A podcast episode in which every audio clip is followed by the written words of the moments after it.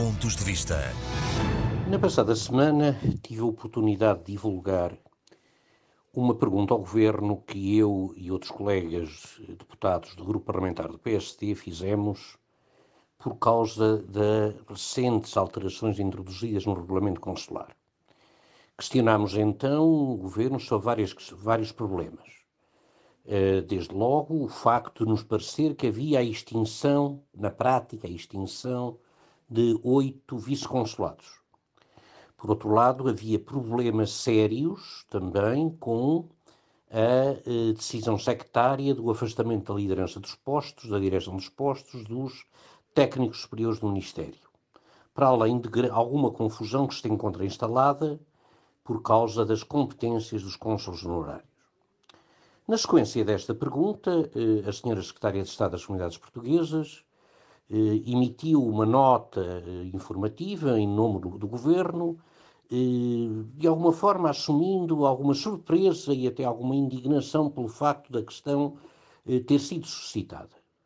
Nessa nota informativa é dito que, relativamente aos casos de Toulouse e de Vigo, se encontram previstas soluções. Num caso, com a criação de um consulado de carreira, noutro caso, com a criação de um consulado geral. E foi dito também que eh, está a ser analisada, está a ser estudada eh, o modo como futuramente se deverão organizar os cônsules honorários.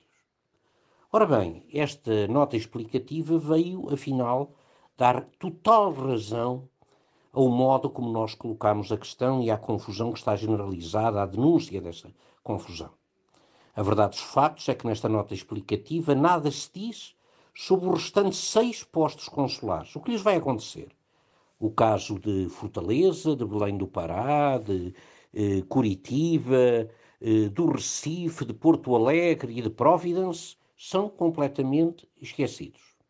Por outro lado, nada se diz também sobre a discriminação negativa a que foram, são sujeitos os técnicos superiores do Ministério, quer serviços internos, quer serviços externos, que se veem agora completamente impedidos de assumir a direção de postos consulares. E, por outro lado, também fica claro, com esta nota informativa, que a decisão encontrada para as competências dos consulos honorários, particularmente no que respeita à emissão de documentos de viagem, ou seja, passaporte, está ainda em estudo e em análise. Ou seja, as decisões eh, que fazem parte do regulamento consular são eh, decisões que não são decisões finais, ou seja, eh, está em causa a maior das confusões também nesta, neste domínio. Fizemos assim bem colocar a questão e a ela voltaremos no futuro, até porque a nós importa-nos que a rede consular responda com eficácia, particularmente nos tempos que vivemos.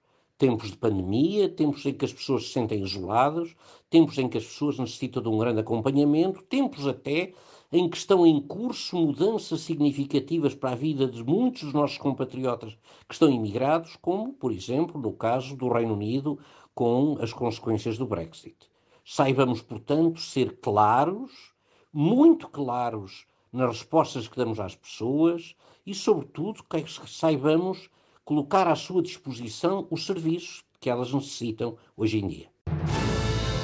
Pontos de vista.